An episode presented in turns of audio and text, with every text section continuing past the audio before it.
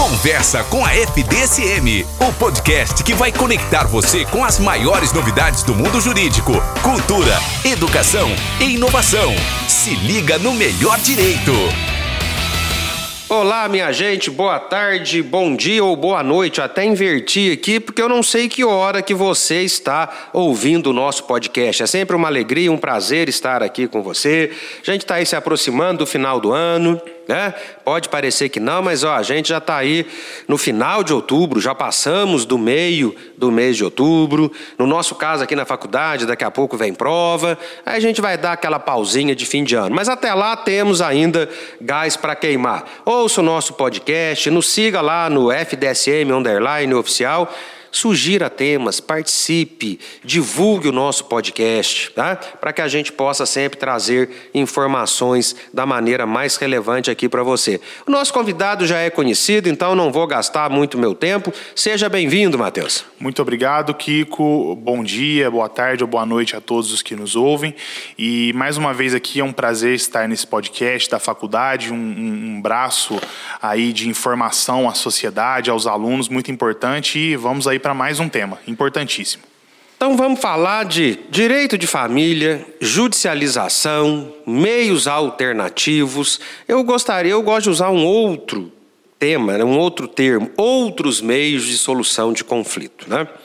Parece que aquela ideia lá da Constituição da inafastabilidade do poder judiciário, parece que aquilo tomou um outro rumo, como se fosse uma obrigatoriedade, como se não existisse uma outra maneira de eu resolver um conflito.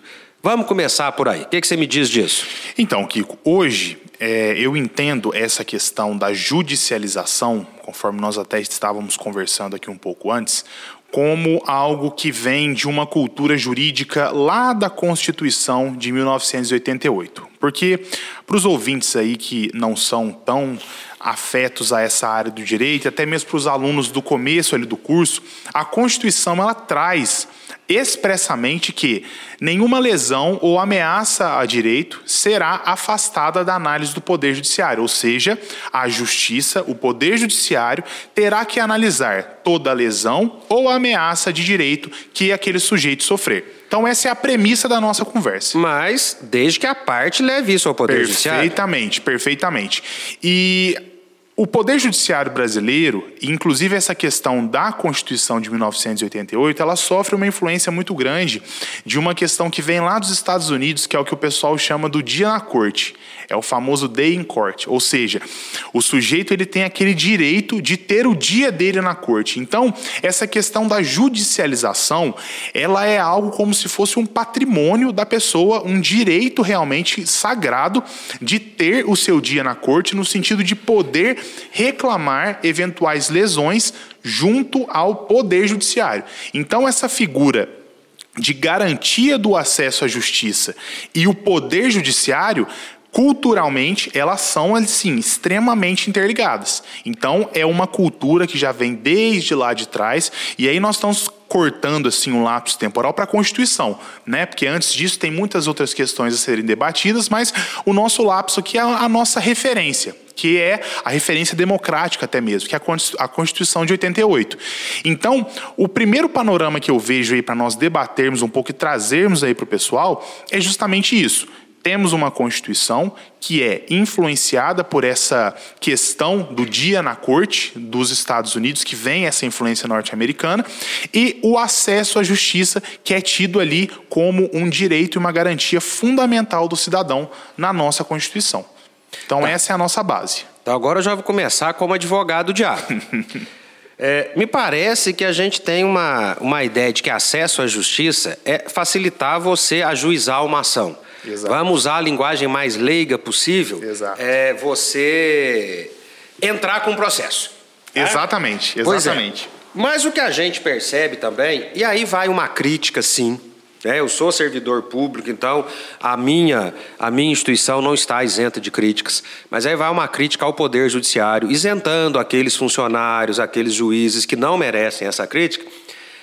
A gente vê que talvez você consiga ajuizar a ação. Mas a gente percebe claramente, em função de uma pandemia, o atendimento, o funcionamento das coisas de forma virtual, em termos de velocidade, ele ajuda muito. Sim. Mas a gente vê muito claramente que esse poder está fazendo de tudo para se afastar do cidadão.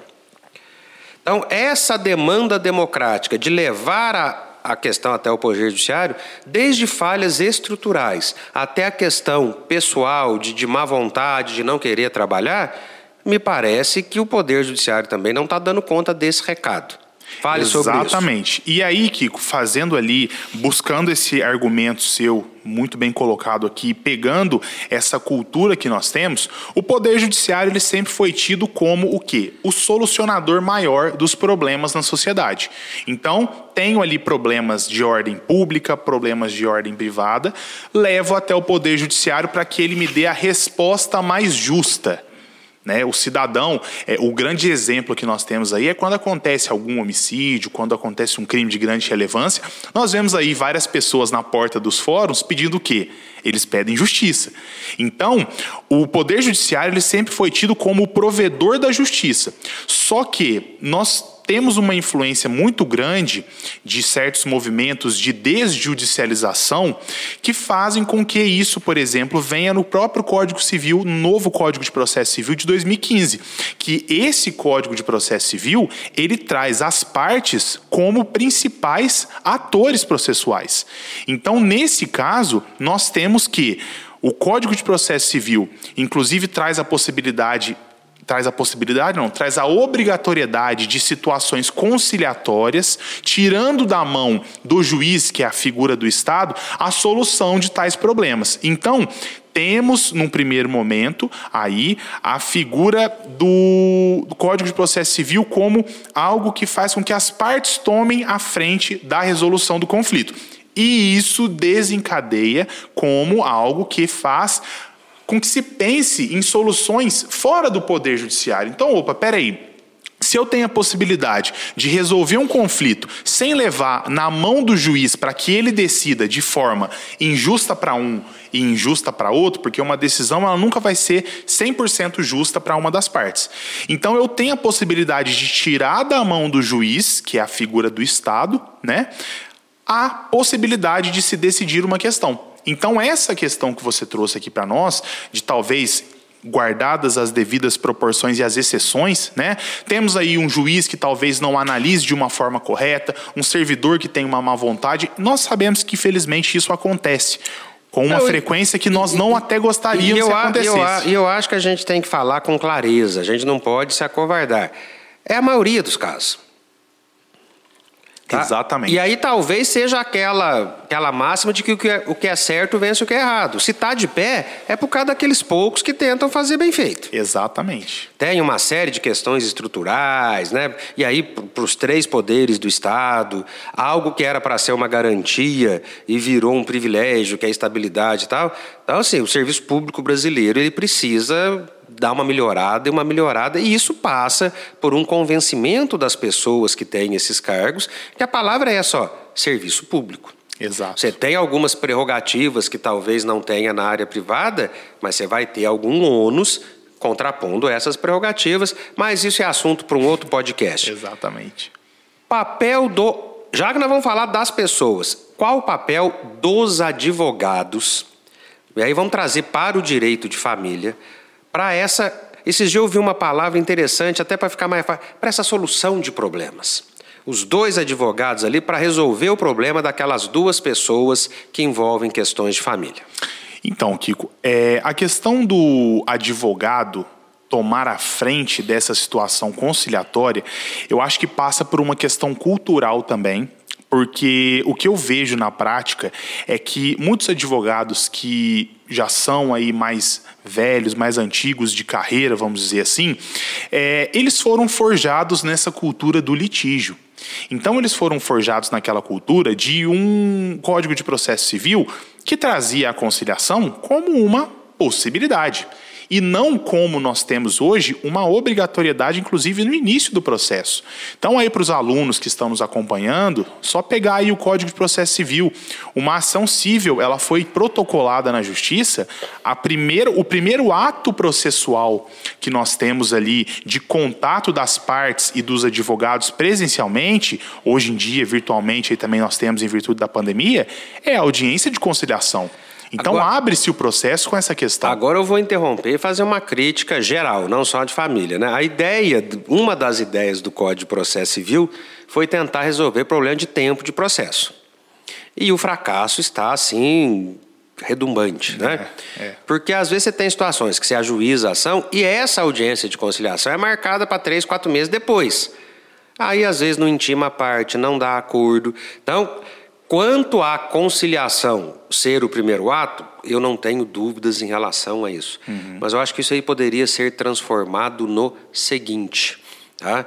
na contestação, como preliminar de contestação, a oferta de um acordo. Sim. Vindo a oferta de acordo, marca a audiência ou resolve no papel. Sim. N não, não vou ler o resto. Uhum. Preliminar de contestação, proposta de acordo. Eu acho que em termos de ganhar tempo, mas, enfim, também é assunto para outro podcast. Exatamente. E, e, só pegando o gancho, Kiko, hoje em dia, pegando aí um exemplo também de uma outra esfera do Poder Judiciário, na Justiça Federal, hoje nós temos o seguinte trâmite, muito parecido, inclusive acho que igual essa sugestão que você nos disse. Hoje, por exemplo, o sujeito ajuiza uma ação contra o INSS. Obviamente que o INSS deixa muito bem claro no começo que não há possibilidade de se realizar uma audiência de conciliação no, no, no, início do processo, até por uma questão de instruções normativas internas. Mas, hoje, como na prática eu percebo que acontece? A parte apresenta sua petição inicial e, quando nós temos a possibilidade de um acordo, o INSS, em sede de contestação, ele apresenta um tópico preliminar já com a proposta de acordo, ou seja, paga o benefício desde tal data, 80% dos atrasados, benefício vai ser concedido até tal data. Então, nós temos uma otimização da estrutura, até porque o próprio INSS, por meio das suas procuradorias, tem uma demanda muito grande. Então, otimizar esse procedimento na questão do tempo seja, ou seja, encurtando ali o procedimento para que essa conciliação ela já venha dentro da própria contestação, é algo que acontece e eu vejo que em uma justiça federal, que pelo menos aqui na subseção judiciária de Pouso Alegre, são dois juízes apenas com milhares de processos, e isso acaba garantindo o quê? O acesso à justiça e uma forma de desburocratizar o acesso à justiça, ou seja, uma forma de ter um acesso efetivo e não só um acesso formal que nós temos ali. Pois Agora não. você falou, começando pelos advogados. Exatamente. Vamos para as partes? Porque quando a gente fala em conflito de família, nós temos aquilo que é o que está na lei. Na questão patrimonial, a gente tem um regime de bens, tem algumas questões que são bem racionais, mas não adianta. Envolveu o direito de família, e aí o Rodrigo da Cunha Pereira bate nessa tecla há muito tempo, o litígio como forma de manter o vínculo, né? Você buscar a pior solução possível, que seria um processo judicial, para as questões emocionais envolvidas. Vamos só dar alguns exemplos aqui? Uma paternidade negada, ó, não sou eu o pai. E não estou nem dizendo aquele caso que realmente tem a dúvida. Sim. Não sou eu o pai. O divórcio, que ainda que não tenha acontecido nada daquilo que caracteriza a culpa, mas você tem ali o fracasso de uma relação.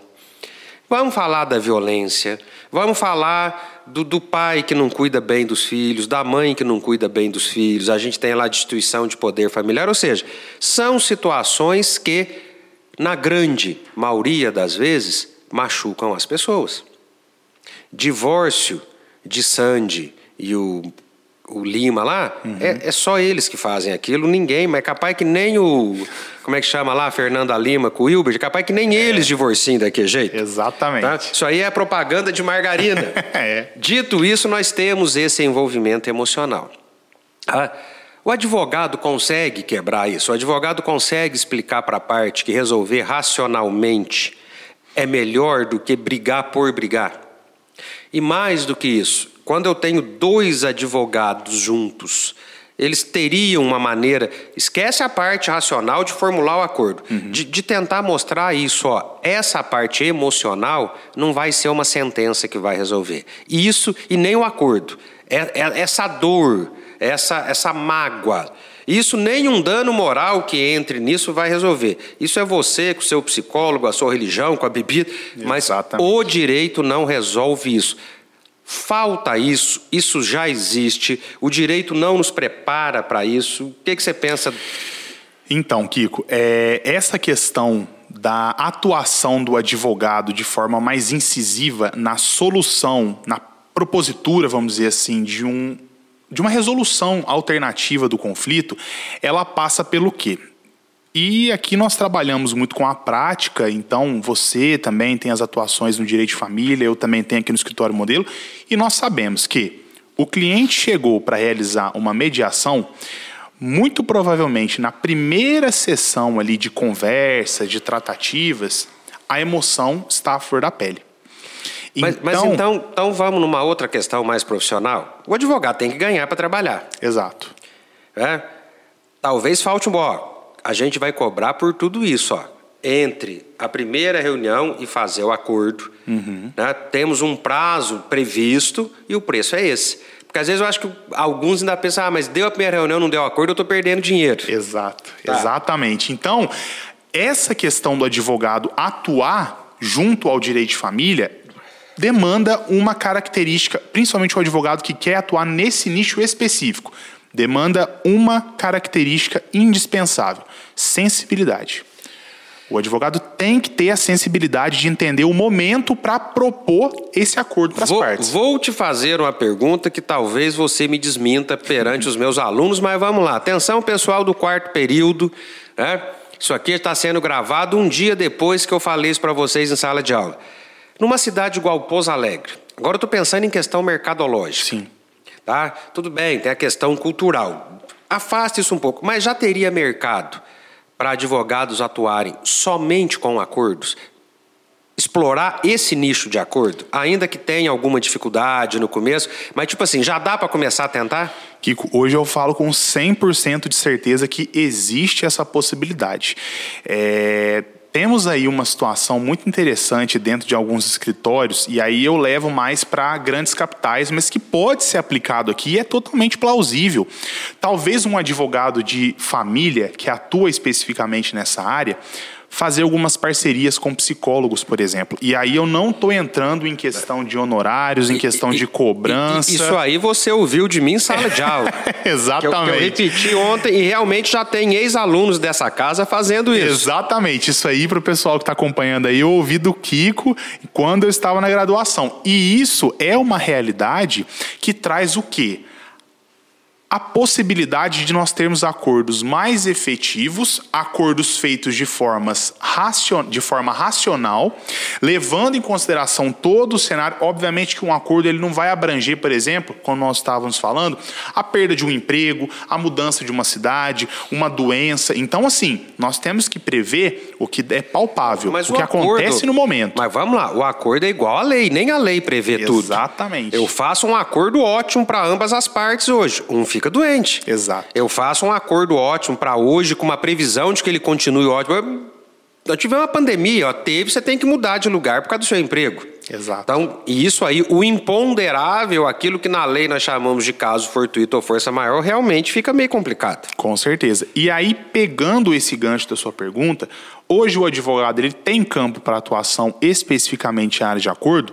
Tem, e não somente na área de direito de família. Porque hoje os entes públicos, inclusive, e aí eu cito o exemplo aqui do INSS, por exemplo, eles estão muito mais propensos à realização de acordo e até mesmo renúncia a prazo recursal, que, que era uma coisa que a gente não via antigamente. Antigamente a gente pensava o quê? Opa, processo contra o INSS, nossa, vai ter recurso até o STF se deixar. Não, hoje em dia eles estão tomando uma postura, inclusive para desjudicializar questões de fazer acordo ou chegou até a justiça, fazer um acordo mais rápido possível ou até mesmo viu que a sentença tá ok, eu não vou Vai burocratizar correr. o sistema, eu vou dar a minha ciência aqui em relação à sentença e vou deixar o processo correr.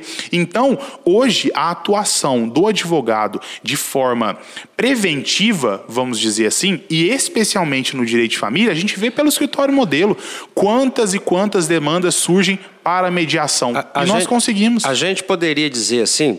É... Tem vezes que realmente o acordo acaba não sendo possível por uma série de circunstâncias, inclusive pessoais.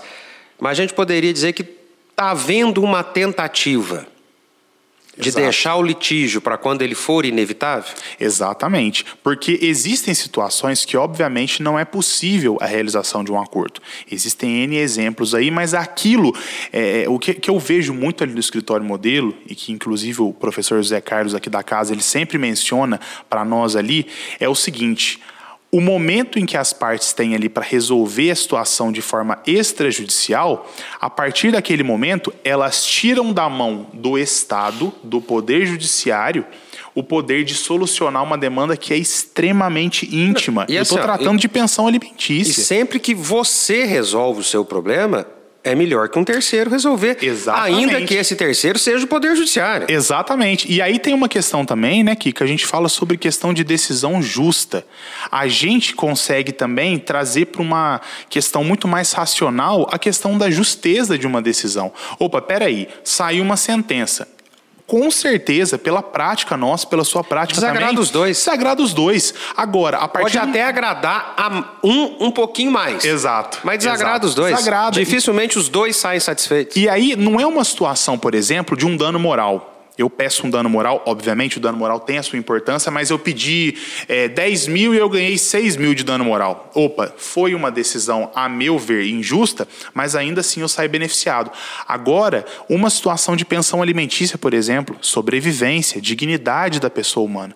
Eu tiro da minha mão a possibilidade de talvez negociar, olha, paga 20% de pensão em pecúnia, em dinheiro, mas aí você paga a natação, você paga a escola. A gente tem que falar de questão prática, porque o direito de família, além da legislação, da doutrina, que é muito importante, a gente tem que entender o que? A realidade do nosso E o cliente. dia a dia. E o dia a dia, exatamente. É, E, e assim, a pensão alimentícia é um negócio que eu critico muito a maneira como ela é tratada por causa disso. Você tem uma prática no dia a dia. Aí, ou porque você muda tudo. Exato. A pessoa sempre pagou a natação. E aí entra no que eu falei. Ah, eu tenho que. Não posso afastar do judiciário. Mas o judiciário tem preguiça. Exato. Qual é o problema da pensão in natura? Preguiça, preguiça dos. Desculpe, meus colegas, promotor, juiz, serventuário, por quê?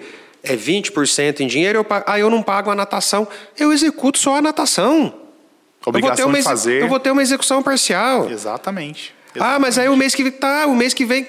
É simples assim. Tá ali para isso. Agora, se não quer fazer, então deixa que os outros façam. Exato. Mas então vamos lá, vamos no mundo dos sonhos? Tivemos o acordo. Perfeito. Outra coisa, lógico que você não pode se alongar no tempo, mas não pode ter pressa para fazer o acordo, né? Com certeza. Não pode sentar achando que na primeira sentada, na primeira reunião vai ter o acordo. Perfeitamente. Ainda mais em direito de família, que são questões sensíveis, envolve emoção, envolve mágoa, então tem que ter muito cuidado, tem Eu- que maturar o acordo. Eu, eu quero contar uma experiência que eu tive esse ano. Eu estava cooperando em família na, na defensoria e teve o mutirão das famílias. Né? E na, na ideia do mutirão era realmente um acordo. Chegava lá o casal pelos mais variados assuntos e, né? E teve um que viu que dava para ter o acordo, mas não deu na primeira. Não havia uma previsão para isso no, no mutirão. Eu falei, gente, mas vamos tentar. Vocês voltam semana que vem. Voltou a semana que vem, eu vi que deu mais uma caminhada, mas eu falei, vamos fazer o seguinte, nós vamos pular duas semanas agora. Mas nessas duas semanas vocês vão conversar sozinhos. E aí, se der acordo, você já. Ah, entendo. Falei, um de vocês me manda uma mensagem com o acordo pronto, mostrando que o outro está sabendo e concorda, eu marco só para vocês virem assinar. Não precisou nem da segunda reunião sozinho. Na terceira, Resolvido. separar, mas resolveram. O acordo que eles queriam ficou um bom acordo. Exato. Ficou um bom acordo, eles quiseram fazer, e até onde se tem notícia não precisou executar. Mas vamos lá, acordo pronto. Se eu tiver ali os dois advogados assinando, duas testemunhas e as partes, eu tenho um título executivo extrajudicial. Ou seja, se a pessoa, se um dos dois não cumprir algo que está ali, eu tenho como fazer uma execução. É isso? Perfeitamente. Como o Código de Processo Civil determina, a assinatura das partes devidamente é, é, reconhecida como autêntica dentro do documento de identificação, assinatura de duas testemunhas, constituição de um título executivo extrajudicial. Do segurança jurídica, por quê? Segurança jurídica no sentido de que a parte não pagou a pensão de 30%. Eu posso ir até o Poder Judiciário, posso Executando. cobrar, executar sem problema assim, nenhum. Que de uma forma bem rasa é o mesmo procedimento que se fosse uma sentença. Mesmo procedimento, exatamente. Então agora vamos lá. O mesmo acordo, mas por qualquer motivo eu resolvo homologar judicialmente esse acordo. Acontece a mesma coisa, a parte não cumpre. Eu vou ter que seguir o mesmo caminho. O mesmo caminho, vou para uma execução, inclusive dentro dos próprios autos eu posso apresentar, dentro, ou seja, dentro do próprio processo, para falar de uma linguagem mais é, menos formal para o pessoal que está nos ouvindo. Então eu posso, dentro daquele mesmo processo, eu posso, dentro das formalidades, né, apresentando uma memória de cálculos dos valores em atraso, falar para o juiz, juiz. Ele não cumpriu. Ele não cumpriu, exatamente. Intime ele a pagar. Aí, como nós já conversamos aqui em outros podcasts, tem a questão da prisão, tem a Mas, questão mas da- da tirando, penhora. Tirando essa facilidade de ser no mesmo processo, o procedimento é o mesmo. O procedimento. Ele, Para a parte. Para a parte, exatamente. A petição tem uma pequena diferença. Mas assim, Exatamente. eu que não recebi a pensão, vou ter que ir lá no advogado e falar, ó, ele não pagou. E o advogado. Exatamente, exatamente. E os efeitos para quem não pagou também são os mesmos. Exatamente. Então, tem também uma outra questão aí que, que entra também a questão da conciliação, até em fase de execução. Eu não preciso, e nós já tivemos vários casos assim no escritório modelo, eu não preciso chegar ali, por exemplo, é, porque quando a parte deixa de pagar, para que eu possa executar a parte e pedir a penhora dos bens, ou seja, o bloqueio dos bens, eu não preciso daqueles três meses que a lei exige para o rito da prisão. Um mês. né? Um mês eu já posso executar. Só que aí entra novamente a sensibilidade, elemento essencial para o advogado. A sensibilidade. Opa, a pessoa chegou e falou assim: doutor, atrasou a pensão, eu quero executar.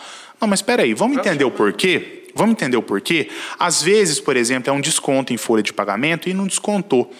Já executa, sendo que, por exemplo, pode ser uma situação, às vezes, de falha ali no RH, desconto ali acabou não sendo feito, e eu acabo trazendo novamente para o Poder Judiciário essa, essa incumbência de talvez amparar uma situação que, por uma conversa ali de 10 minutos, a gente E- conseguiria resolver. Aí agora vamos, vamos lá para o lado. E pensando na família, não falta um pouco o esclarecimento para o. Porque o devedor de pensão, normalmente ele pensa assim, ó.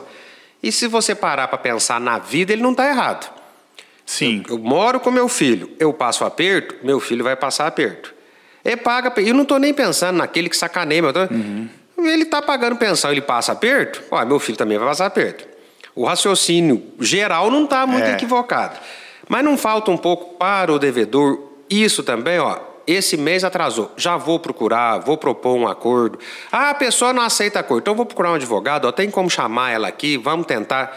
Falta um pouco isso? Falta um pouco disso, que, que talvez até mesmo, é, fazendo uma, uma meia-culpa aí, às vezes falta até um pouco de sensibilidade do advogado de quando fazer, no momento da confecção do acordo, chegar para o devedor e falar o seguinte: caso ele não tenha advogado, olha. Você atrasou a pensão? Procura a gente Procura a gente, vamos conversar, a gente tenta fazer um acordo.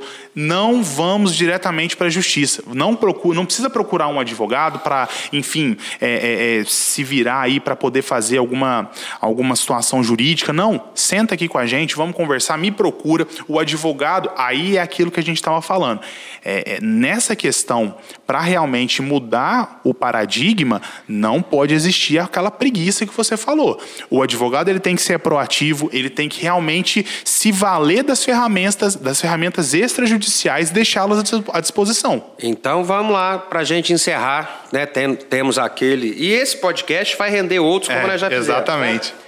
E ela foi muito criticada quando ela disse isso, porque entenderam que ela estava criticando os advogados, mas a essência da ideia era outra. Maria Berenice Dias ela falou isso. A um- o, o advogado não ganha dinheiro só com litígio, ele ganha dinheiro trabalhando. Perfeito. Vamos fazer um acordo, vamos redigir um acordo, vamos redigir um contrato. Começa por aí. Principalmente, e a, e a palavra principalmente no direito de família, talvez não seja a única, e principalmente talvez não seja a melhor forma do advogado ganhar o seu dinheiro, até por uma questão de tempo. Um acordo bem feito, ainda que ele demore um pouco mais, ele acaba sendo mais rápido do que um processo que vai, como você falou, pode chegar até o STJ? Ou seja, dá para trabalhar sem brigar? Com certeza, Kiko. Isso aí realmente é uma máxima que eu levo na minha advocacia, que vem sendo quebrado esse paradigma aí ao longo do tempo, porque nós conseguimos perceber que a conciliação, a, a, a resolução do conflito de forma extrajudicial, ela traz muito mais benefícios do que levar uma demanda a um poder judiciário que às vezes um processo de direito de família leva ali três, quatro anos para se resolver, sendo que eu posso resolver a minha situação dentro de um prazo ali talvez de três, quatro meses e ainda assim podendo cobrar os meus honorários dentro da tabela da OAB, tudo certinho, e recebendo eles de forma mais rápida. Lógico, talvez no extrajudicial você tenha um grande volume de tarefas a serem realizadas ali num curto espaço de tempo. Mas a partir do momento em que você pensa, aí vem uma questão que eu estava conversando com uma estagiária no escritório modelo essa eh, na semana passada. Você tem que pensar um pouco no propósito daquilo que você faz. Então eu estou fazendo um acordo ali não é só o ganhar dinheiro, é o pensar, poxa, através disso aqui eu estou garantindo comida na mesa de uma pessoa. E não é só isso, você falou uma coisa do número de tarefas, mas vamos lá. Vamos imaginar um acordo um pouco mais simples, tal, que da primeira reunião até o acordo você faça quatro reuniões. Sim. Você teve um primeiro atendimento com um ou com os dois e começam as reuniões. Uhum. Ao final da quarta reunião acabou o acordo, certo? Uma semana, você só foi, e isso é verdade, você só foi na outra semana. Nessas quatro semanas não teve aquilo assim, ó, como é que está meu processo? Já saiu alguma coisa? Exato. Você não teve que entrar lá para ver se o processo. Então, até isso eu acho que você troca uma tarefa por outra. Exato. Arrisco a dizer que talvez não aumente. Você troca uma por outra. Você não trabalha sem trabalhar. Exato. Né? Se eu já escutei, ah, ela saiu do escritório porque estava trabalhando muito. Aí eu confesso que eu me assustei com a perspectiva de vida da pessoa. Né? Mas a questão é, talvez, e aí estou chutando, mas talvez você troque uma tarefa por outra, que se brincar no frigir dos ovos, acaba dando a mesma coisa. Exatamente. Matheus, muito obrigado. Esse podcast com certeza vai render outro. Até a próxima, meu querido. Muito obrigado, Kiko. Muito obrigado a todos que nos ouvem e tenham aí um ótimo final de ano. Conversa com a FDSM, o podcast que vai conectar você com as maiores novidades do mundo jurídico, cultura, educação e inovação. Se liga no melhor direito.